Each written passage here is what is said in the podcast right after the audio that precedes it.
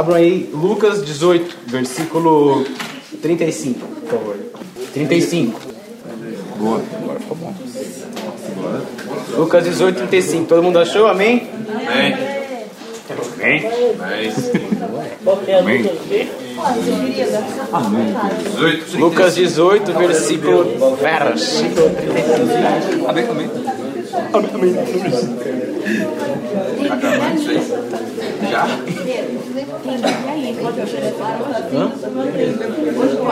Pode, pode. Só não pode mexer no WhatsApp, amém? Amém? Pode ler? Alguém quer ler? Do 35 até o 43? O Dani disse que quer. O Victor vai ler. É que o Nelson vai ler aí. Eu leio, eu leio. Ah, Ana vai ler, Ana vai ler. Jesus cura. É esse? Jesus curou um mendigo cego, tá? Isso. Jesus já estava chegando perto da cidade de Jericó. Eh, acontece que um cego estava sentado na beira do caminho, pedindo esmola. Quando viu a multidão passando, ele perguntou o que era aquilo. É Jesus de Nazaré que está passando, responderam. Aí o cego começou a gritar: Jesus, filho de Davi, tenha pena de mim. As pessoas que iam na frente o repreenderam e mandaram que ele calasse a boca. Mas ele gritava ainda mais: Filho de Davi, tenha pena de mim. Jesus parou e mandou que trouxessem o cego. Quando ele chegou perto, Jesus perguntou: O que é que você quer que eu faça? Senhor, eu quero ver de novo, respondeu ele. Então Jesus disse: Veja, você está curado porque teve fé. No, eh, no mesmo instante, o homem começou a ver. E, dando glória a Deus, foi seguindo Jesus. E todos os que viram isso começaram a louvar a Deus. Amém. Vamos orar? Baixe sua cabeça. Jesus, obrigado por esse dia, Senhor. Obrigado por estarmos aqui, Jesus. Queremos nos colocar, nos colocar diante da Tua presença agora. Que o Senhor venha falar aos nossos corações, que o Senhor venha falar conosco, que o Senhor venha nos edificar através dessa palavra, Jesus. Que não seja eu falando, mas que seja o Teu Espírito Santo falando através de mim. Deus. No nome de Jesus. Amém. Amém. É, nessa passagem aqui, a primeira coisa que me chama a atenção é que Jesus estava aproximando de Jericó e tinha um cara cego. E quem é cego não vê. Irmãos, quantas vezes a gente não está cego? Quantas vezes a gente não está debilitado? Quantas a gente não tem essa deficiência de que a gente não consegue enxergar o que Deus tem mostrado? A gente vem na célula, Deus fala, Deus mostra, o pessoal dá testemunho, mas a gente não consegue enxergar o que Deus quer fazer. A gente não consegue enxergar o plano de Deus para as nossas vidas. A gente está cego. Quantas vezes a gente vem aqui e tá quase como uma máscara por cima assim? Porque a gente está cego, a gente não vê o que Deus tem feito, a gente não vê o que Jesus tem, tem planejado nas nossas vidas. E esse homem ele estava cego. Ele estava cego e ele tinha essa, debili, ele, ele, essa deficiência. E além de cego, aqui diz que ele estava sentado também. Ele estava sentado. Ou seja, a gente também muitas vezes vem na célula, mas a gente está tá acomodado. A gente está confortável aqui. A gente vem na célula de quarta, vai na célula de quinta e não muda nada na nossa vida. Durante a semana está tudo bem, está tudo ótimo. Quantas vezes a gente não está numa, numa zona de conforto? Quantas vezes a gente não está acomodado?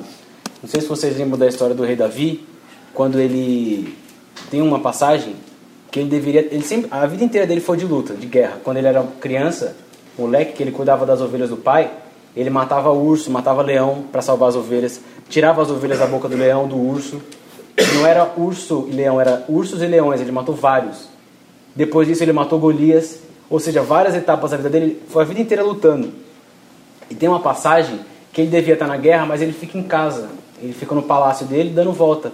Aí ele estava passando no jardim e ele encontrou Batseba, a negona bonita lá. E aí que foi? Aí ele caiu. Ele adulterou com ela, mandou matar o marido dela. Enfim, ele só caiu porque ele estava descansando. Porque ele estava na zona de conforto dele. Às vezes a gente reclama, ah, eu não tenho tempo para nada. Ai, Deus, está muito puxado. Ai, Jesus, eu não aguento, tem que ir na célula de quarta, tem que ir no culto sábado, tem que ir no culto domingo.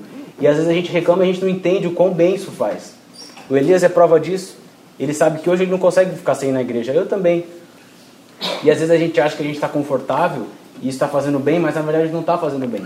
Porque a gente tem essa mania de se acomodar com as coisas, o ser humano tem essa mania de se acomodar com a situação que ele está e ele não quer sair mais de lá. Um exemplo é mendigo de rua. que, que você acha que o cara vai querer escolher morar na rua?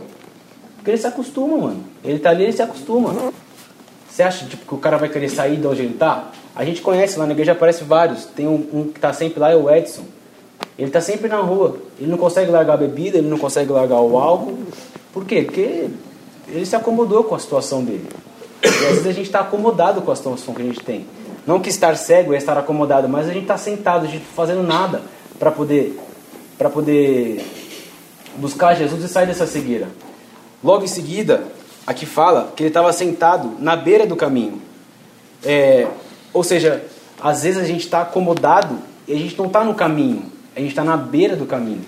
Que a beira do caminho não é o caminho. Jesus é o caminho.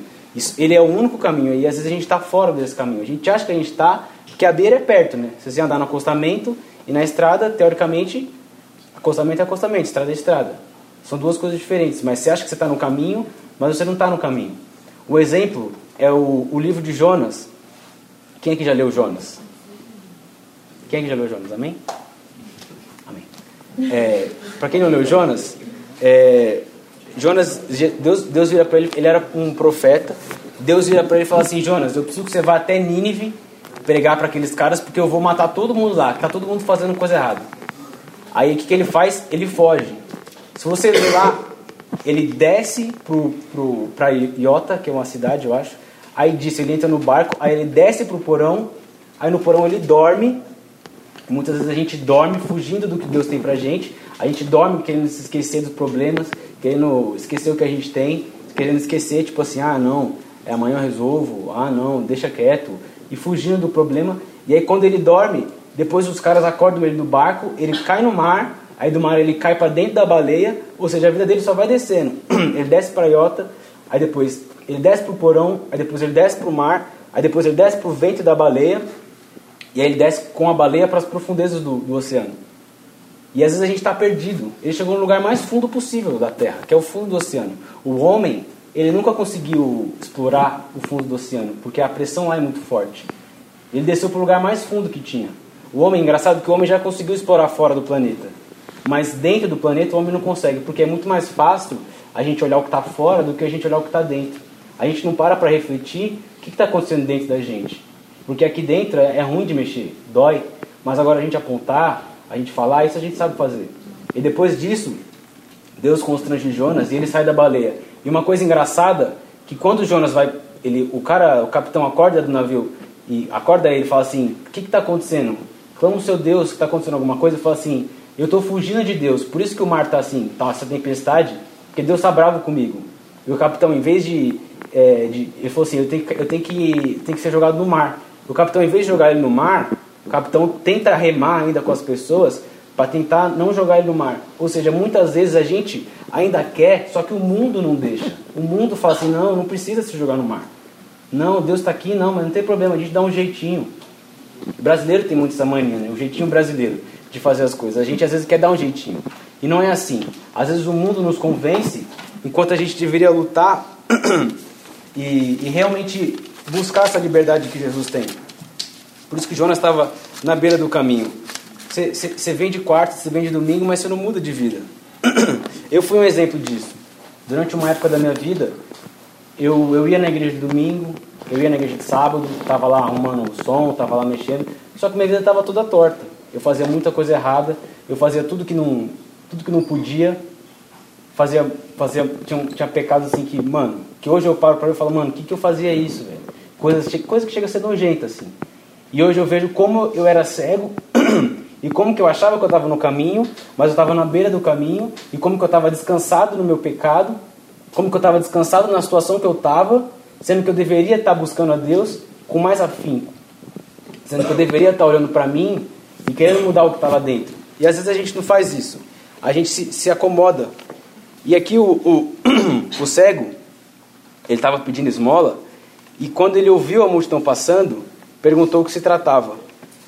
Eu vejo que esse ouviu, às vezes, é Jesus insistindo na gente, porque quando você é cego, ou quando você é surdo, é, o, o, que tinha nessa, nessa, nessa visão, nesse ouvido, por exemplo, vai para alguma outra parte do corpo. Eu tinha um professor que ele não tinha olfato. Ele bateu de moto, ele não tinha cheiro nenhum. Podia Entrar no banheiro, cocô, ele não sentia cheiro. Podia peidar na cadeira, ele não sentia cheiro. Só que ele tinha um ouvido que era, acho que era 120 ou 150% mais alto que o outro. Ele era fora do normal esse ouvido. Porque o que tinha no nariz de habilidades, digamos assim, tipo joguinho de RPG, sabe? Que você manda pro outro habilidade. O negócio vai pro ouvido. Então, quantas vezes a gente está cego, Jesus não sabe, não vai falar com a gente através da nossa visão, porque a gente está cego, mas a gente tem ouvido. A gente não dá ouvido para Deus. Deus tem outras formas de falar com a gente. A música que a gente cantou hoje fala que Deus é a voz que fala no nosso coração. Quantas vezes o nosso coração não está não tá sendo impedido também? você está cego, mas você não está surdo, mas você não está mudo.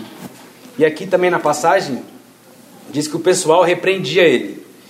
É, no versículo 38 ele começou a clamar: Jesus, filho de Davi, tem misericórdia de mim. Os que iam adiante o repreendiam para que se calasse, mas ele gritava mais. E quantas vezes o mundo quer te calar, não quer que você, não quer que você vá adiante, como o caso de Jonas, os caras não queriam que ele que se jogasse no mar. Às vezes o mundo quer tipo para baixo, às vezes quer tipo, mano, não faz isso. Um exemplo, a história de Davi. Davi quando quando teve o lance de Golias, Golias chegou no, na batalha, estavam os dois exércitos, Golias saiu do meio dos filisteus. Ele, ele era um cara de quase 3 metros de altura. Ele falou assim: é, se eu vou lutar contra um de vocês, se esse um ganhar de mim, a gente é seus escravos. Se eu ganhar dele, aí vocês serão nossos escravos. Foi uma estratégia que, o, que os filisteus usaram para tentar ganhar a guerra mais fácil.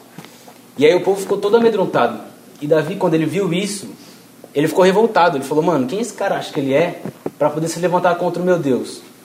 Quem ele acha que ele é para se levantar contra o povo de Israel, o povo que Deus separou? E quando Davi faz isso, o irmão dele fica irritado com ele. E aí, quando ele vai falar para Saul, fala: Saul, eu quero ir lá matar esse cara, mano. Deixa, deixa comigo, deixa que eu vou. Tô acostumado a lutar.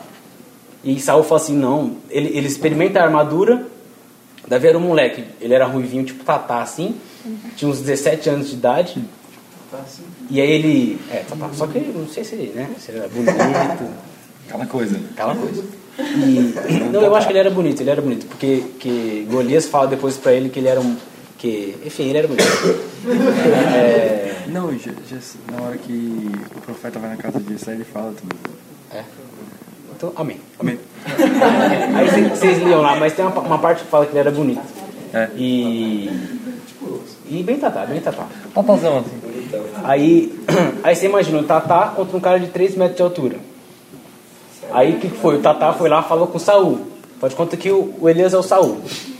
Aí o Elias chegou, e aí, Manu, beleza? Aí o Tatá falou assim, o Elias falou assim, me dá sua, é, põe minha armadura para você conseguir lutar contra ele. Daí o Tatá pôs a armadura, ficou pesada. O Elias é mais fortinho. Aí ficou pesada. Aí ele falou assim, mano, eu não consigo lutar com essa armadura. Não dá pra mim lutar com isso aqui, é muito pesado, eu não tô acostumado com isso. Aí Saul falou o quê? Ele falou assim, mano, você não vai conseguir. Você não vai conseguir matar ele. Pôs ele para baixo. Davi fez o quê? Falou: Não, eu vou conseguir. Aí ele foi até o rio, separou cinco pedras e foi com uma funda. Uma funda é tipo. É tipo um estilingue, só que era de pano assim. Você pega um pedaço de pano assim, e aí tipo tinha um bagulho aqui no meio. Você pega um pano de prata assim, nas pontas, é mais ou menos isso. E aí ele colocava a pedra ali, girava e acertava.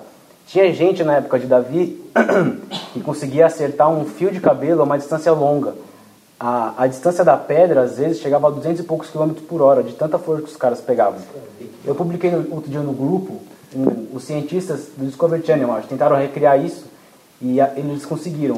Um cara que é profissional nisso aí, ele lançou e conseguiu acertar a pedra. Ou seja, Davi, com as armas que ele tinha, ele conseguiu lutar. E quando ele chegou na frente do Golias com uma funda e umas pedras na mão, o Golias falou assim, mano, quem você acha que eu sou? Você acha que eu sou um cachorro pra você vir com, com pau e pedra? E Davi mesmo assim falou assim, não, eu vou te matar, eu vou cortar sua cabeça. E ele foi para cima, mano. E às vezes a gente, a gente fica acanhado quando o mundo fala assim, ai mano, mas você, mas você parou de transar, mano? Nossa, mas, mas você parou de ouvir música, assim, é, do mundo? E às vezes a gente fica pressionado e a gente cede à pressão ah não, não é tal, isso aí não. E aí a gente esquece, vai passando, a gente deixa, a gente muda. E às vezes a gente nem percebe, mas a gente muda. E eu muitas vezes estive nessa situação. Eu tinha uma visão na igreja, eu fui migrando para o mundo, quando eu vi eu era uma pessoa completamente diferente. Cega, que estava na beira do caminho, achava que eu estava no caminho, estava na beira do caminho e completamente perdido. Outro exemplo na Bíblia, que fala também de pessoa que foi desmotivada, foi Daniel. Não sei por quem conhece a história de Daniel, ele, ele no livro começa falando que o povo de Israel foi levado escravo. E aí o rei que levou esse povo escravo falou assim para o servo dele, falou assim, vai lá nesse povo aí, escolhe os, os, mais bonitos, os mais formosos, os que os sábios, os que, os que têm habilidade, os jovens, para poder trabalhar para mim. E aí, dentre esses, escolheram Daniel. Daniel e quatro amigos que narram na Bíblia. E aí, quando chega na hora de, de se preparar para o rei, tinham três anos de preparação. E aí os caras falam assim, é, vocês vão comer essas comidas aqui, que é a comida do rei. E Daniel falou o quê? Não, eu não quero. Eu não quero comer essa comida. Essa comida, não quero me contaminar com isso aí.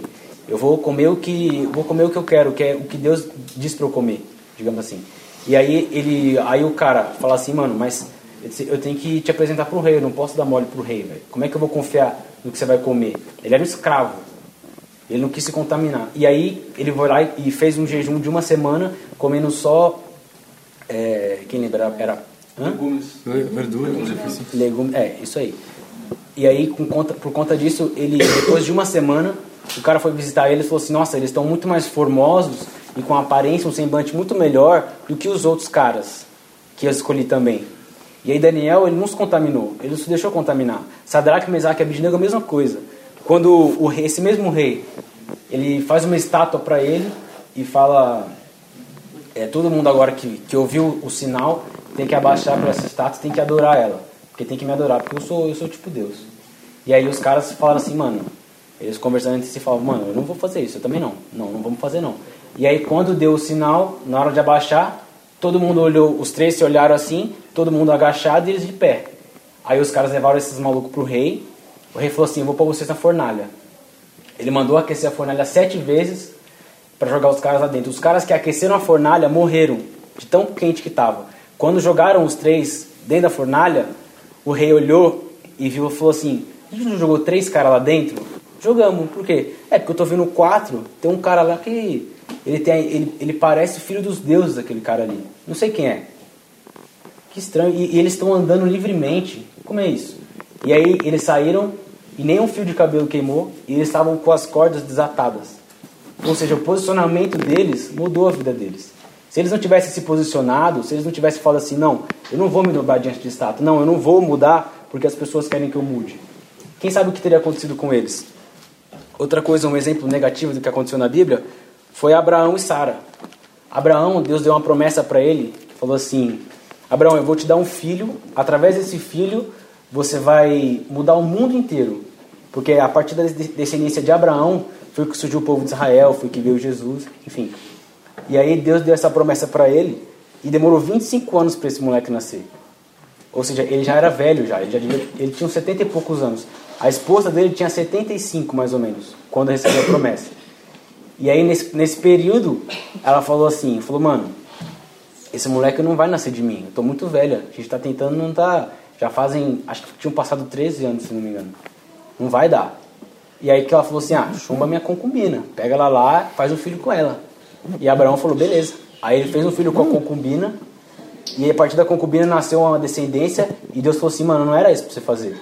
E depois desses, desses 25 anos da promessa, Deus tem um filho com. É, Deus tem um filho, desculpa. Abraão tem um filho com Sara, e aí nasce o povo de Israel. Só que o povo que nasceu dessa concubina são os palestinos. Os palestinos brigam até hoje com os israelitas. Ou seja, Abraão não soube se posicionar, tipo assim, não. Deus falou que eu vou ter um filho com a descendência eu e você. Não vou, eu não vou pegar a concubina. E ele pegou, e mano, é um negócio que tem consequência até hoje, velho. Quem está acompanhando a luta do, do Hamas contra Israel, sabe o que está acontecendo? Hamas. sabe o que está acontecendo? Que, mano, é um negócio que dura até hoje. Outro exemplo, Adão e Eva. Mulher só atrapalha, né? Dá pra vocês verem que negativo é tudo mulher. Brincadeira. Adão e Eva. Adão Adão estava tranquilo no jardim, Deus colocou o problema para ele lá, colocou Eva, beleza. Aí, aí que que Adão e que eles tinham que fazer? Eles podiam comer de todas as, as, as, as frutas do jardim, todas as árvores, menos da árvore do bem e do mal. E aí Eva foi tentada, ela caiu, ela pegou a maçã e deu para Adão. Em vez de Adão pegar a maçã e falar assim, Deus, o que, que eu faço com essa maçã? Ela já comeu, e agora? Ele come também. Ele foi influenciado, ele não se posicionou. Tipo assim, não, mano, Deus, Deus tá comigo aqui, ó, já tem uma cota já. Ele estava na eternidade, ele não tinha, não tinha morte ali naquela época. Não dá nem para calcular quanto tempo demorou até eles caírem, desde que criou o mundo. Inclusive, eu acho que Satanás tentou ele várias vezes, eles várias vezes, e conseguiu dessa vez. E, e aí, e se Adão tivesse falado assim, Deus, e agora, o que eu faço com essa maçã? Mas não, ele pega e morde, come, e aí dá tudo errado. E a gente, a gente entra no pecado. Então muitas vezes a gente tem sido influenciado. E aqui, logo em seguida, ele gritou. ele gritou para os caras, ele falou, ele falou, Jesus, socorro, vem aqui me ver. E os caras, não, pare, ele continuava gritando mais. E quantas vezes a gente não tem gritado? A gente não tem clamado, a gente não tem querido sair da nossa vida, a gente não tem tentado sair do lugar, a gente não tem tentado sair de onde a gente estava. Isso é muito verdade, mano. Eu lembro que quando eu comecei a realmente mudar de vida, é, eu estava cansado já de tudo que eu fazia. Eu estava tentando parar com a masturbação, não conseguia. Eu ficava um tempão, aí caía de novo. Estava tentando parar com o sexo, não conseguia. Eu falei assim, Jesus, não quero mais, mano. Chega. Eu comecei a fazer uns jejuns e eu falei assim, vou fazer 30 dias sem comer nada, vou só tomar água. Eu falei, vou fazer esse jejum. Esse foi o meu clamor. Eu falei, vou gritar, mano, preciso de ajuda, não consigo, mano, não consigo mais. E aí, nesse, nesse tempo, eu aguentei três dias só, sem, sem comer nada. Aí eu comi de novo. Só que, tipo, eu vi que isso foi, foi como o cego gritando assim, Deus, socorro, eu preciso de ajuda. Eu não tinha condição de, de ficar 30 dias sem comer. Mas eu fiquei três, assim, foi além do que eu, do que eu conseguia. É como se eu tivesse cego e estivesse tentando ver.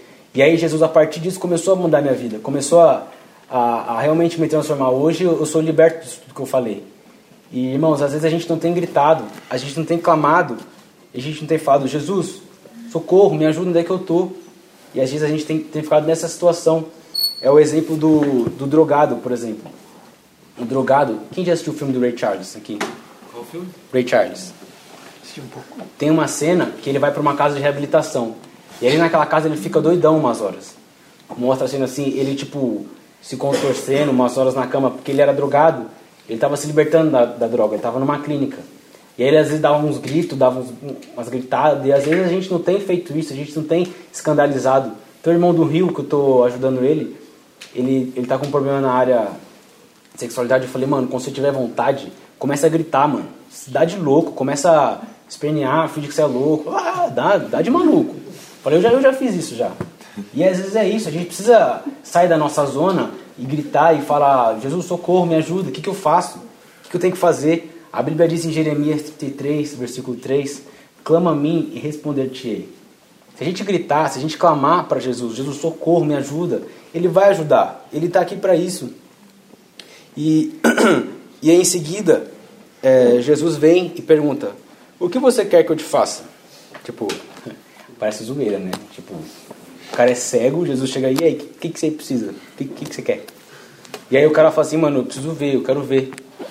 E às vezes a gente, é, a gente nem fala para Jesus o que a gente precisa. E, e Jesus, ele age na legalidade. Ele não vai invadir seu coração, ele não vai pegar, arrancar tudo e falar assim, ó, Pedro, para com isso aí, muda isso aí agora, que senão você vai pro inferno. Melhor você mudar. Ele não vai fazer isso. Ele vai fazer tipo assim, ó. Ele vai bater, vai esperar você responder e falar assim, ô, tem uma coisa errada aí, mano. Você precisa, precisa mudar. Ele vai, ele vai na manha. Tem uma ilustração de um quadro que eu gosto muito, antigo. É Jesus batendo na porta e do lado de fora não tem maçaneta. E vezes o nosso coração é assim. A gente só abre de dentro para fora. De, de fora para dentro não abre. Jesus não vai invadir nosso coração. Jesus não vai chegar arregaçando tudo. Ele é um, ele é um gentleman. Né? Gringo, né? gentleman. E ele não vai invadir. Ele age na legalidade. Você precisa da legalidade para ele. Jesus, por favor, entra. Jesus, abre a porta. Deixa ele entrar. E foi o que ele fez com esse cego. Ele falou... Ele falou...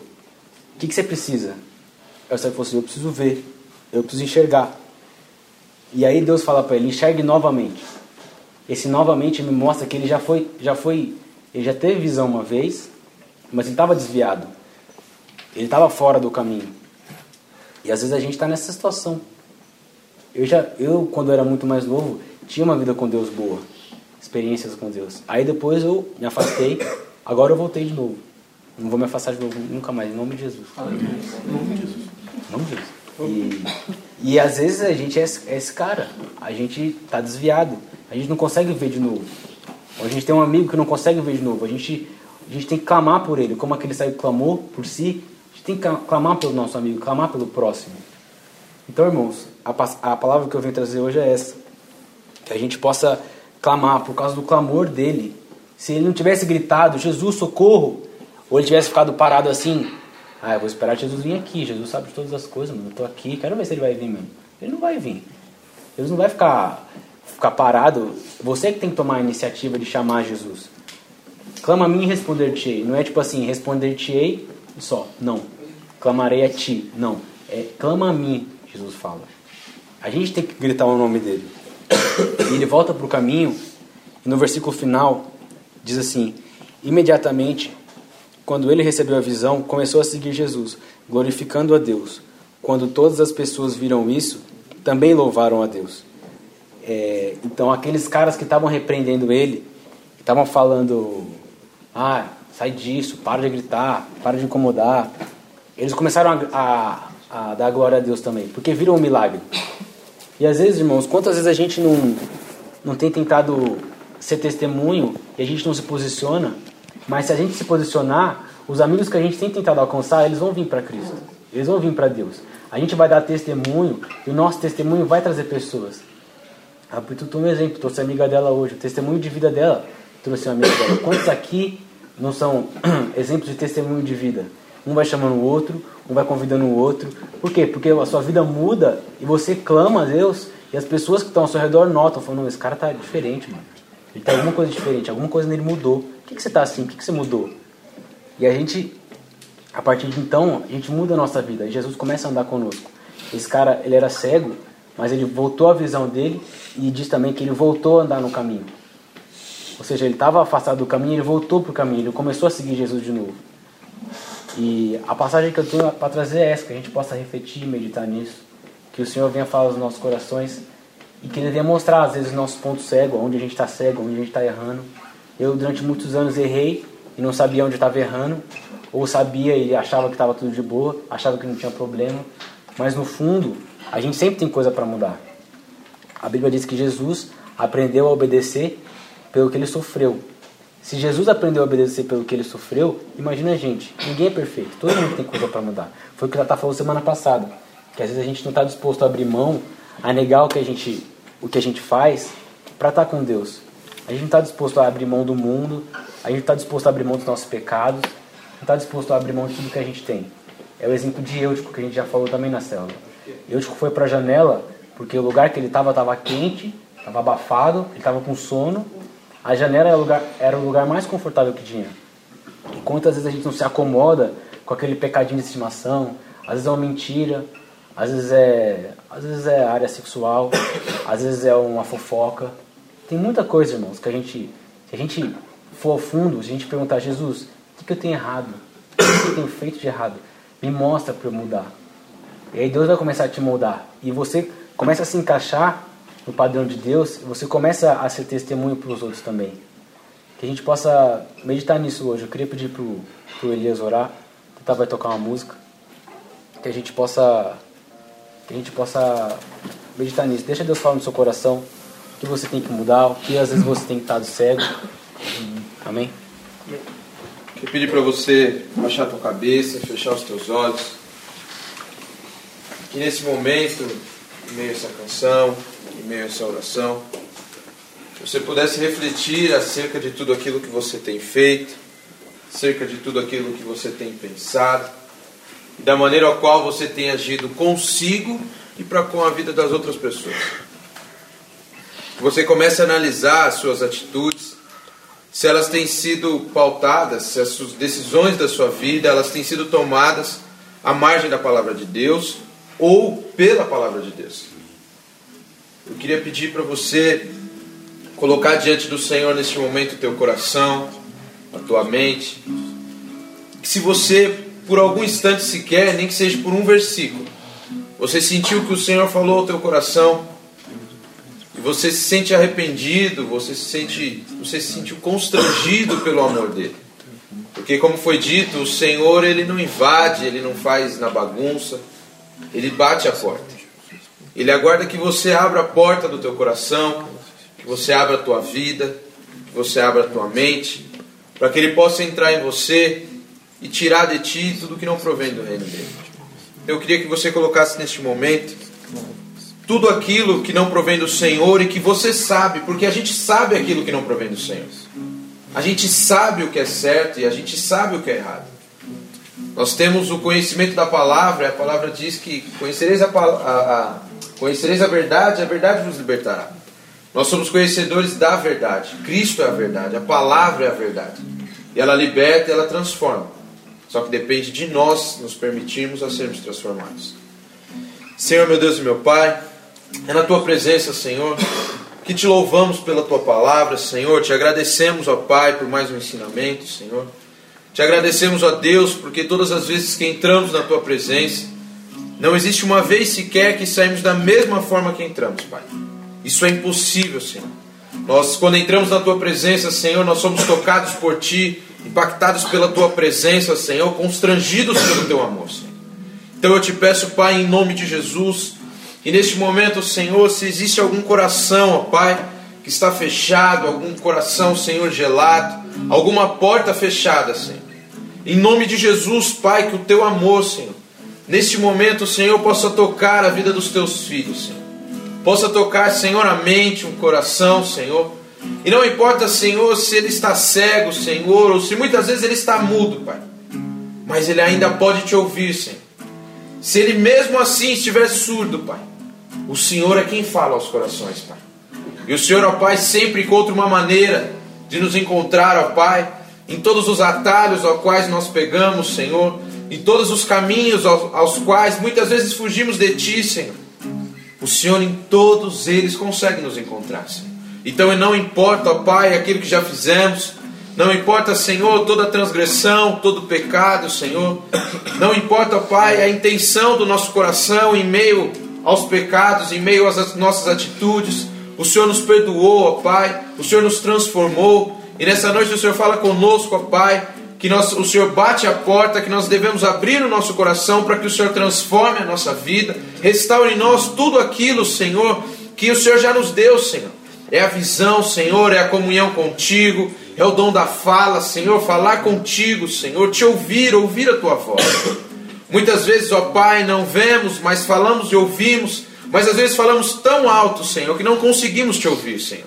Muitas vezes, Senhor, nós temos nos precipitados, nos precipitados, Senhor, em meio à nossa sabedoria, Senhor. E temos esquecido de consultar ao Senhor, temos esquecido de falar contigo, temos esquecido, Senhor, de que tu és Deus, que tu és soberano e que não existe outro igual a ti, Senhor. A tua palavra diz que há muito não se havia um Deus que se preocupasse tanto com o teu povo como o Senhor.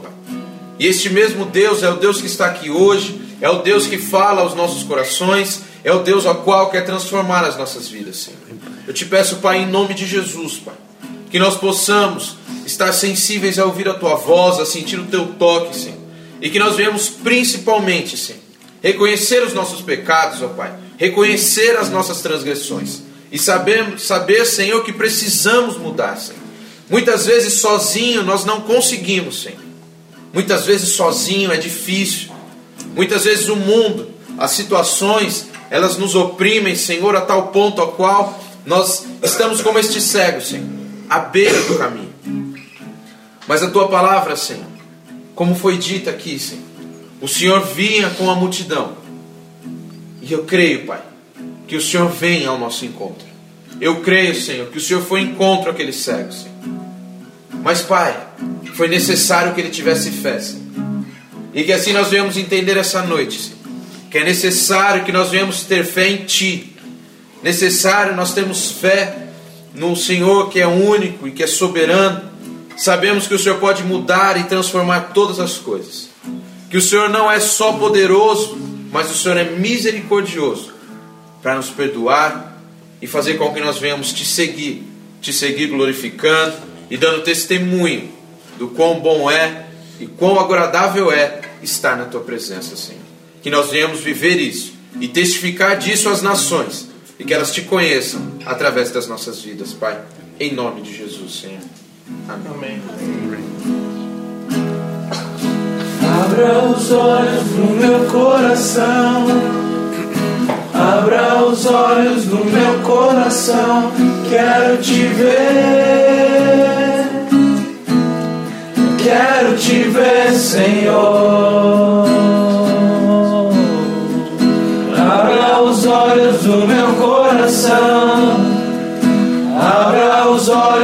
Meu coração.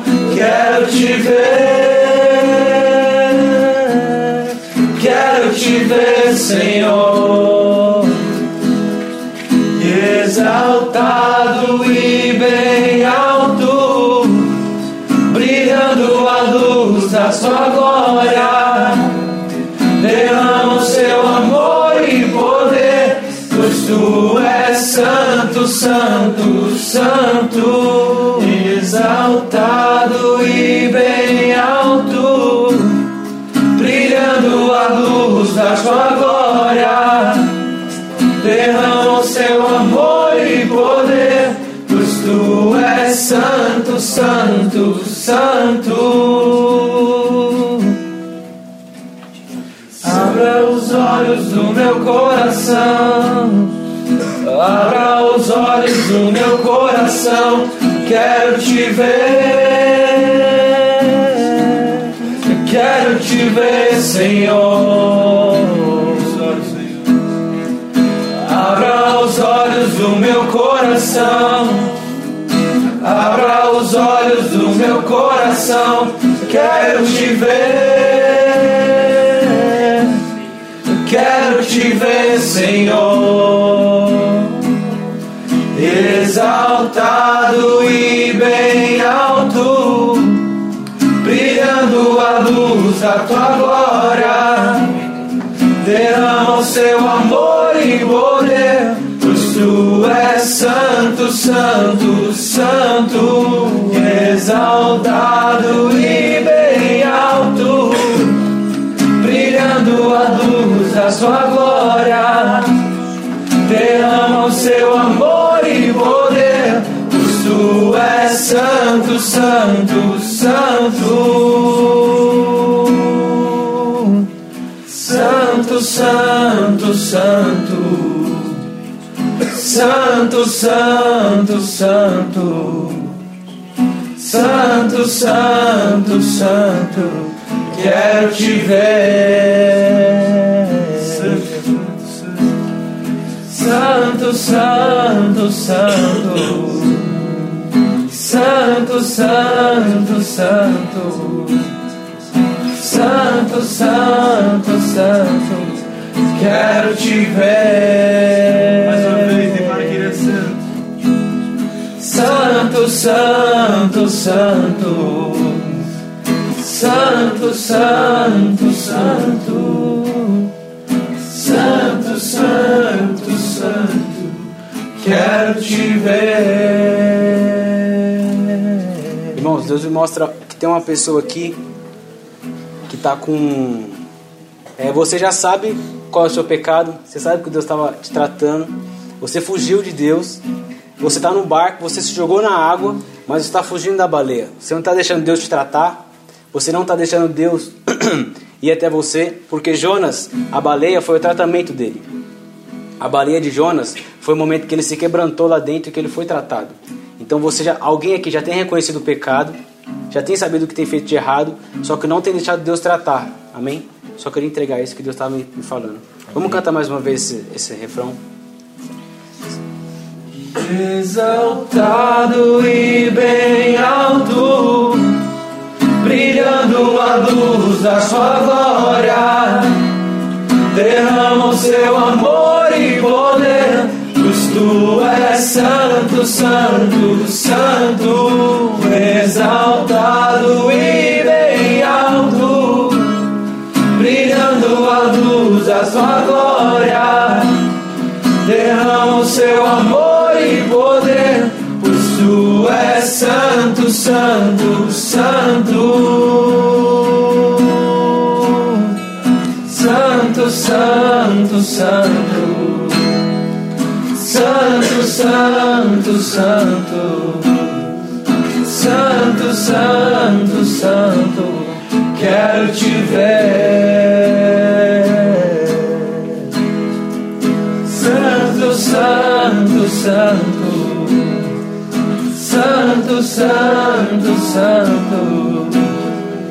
Santo, Santo, Santo, quero te ver.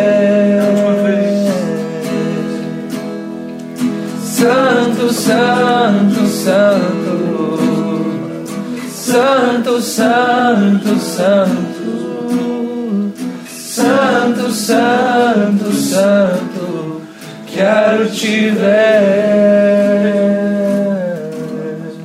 Irmão, se tem alguém aqui que, que ainda não aceitou Jesus, se tem alguém aqui que se sente perdido do caminho, que ainda não conheceu Jesus, não declarou Ele como seu único Senhor e Salvador, eu queria te pedir que no seu lugar você levantasse sua mão, cada um olhando para si, olhando para o seu coração.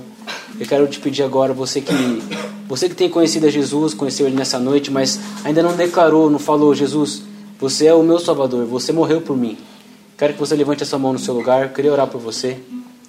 É, se você levantou sua mão, está no seu lugar, repete comigo: Senhor Jesus, Senhor Jesus, eu te aceito te aceito como meu único Senhor e Salvador. Eu, eu, eu, te peço perdão por todos os meus pecados, Jesus. Peço perdão por todos os meus pecados. Me perdoa tudo que eu tenho feito que tem te desagradado. Abre os meus olhos, Jesus, para que eu te veja. Eu declaro que o Senhor é o Cristo que morreu na cruz por mim. E eu te aceito como meu Senhor e Salvador. No nome de Jesus. Amém. Quero orar por, por você. Jesus, queremos colocar diante de Ti essas pessoas, Jesus, que declararam isso aqui, Deus. Para que o Senhor possa estar visitando o coração de cada uma, Jesus. Para que o Senhor possa estar visitando com Teu amor, visita com Teu poder, Jesus.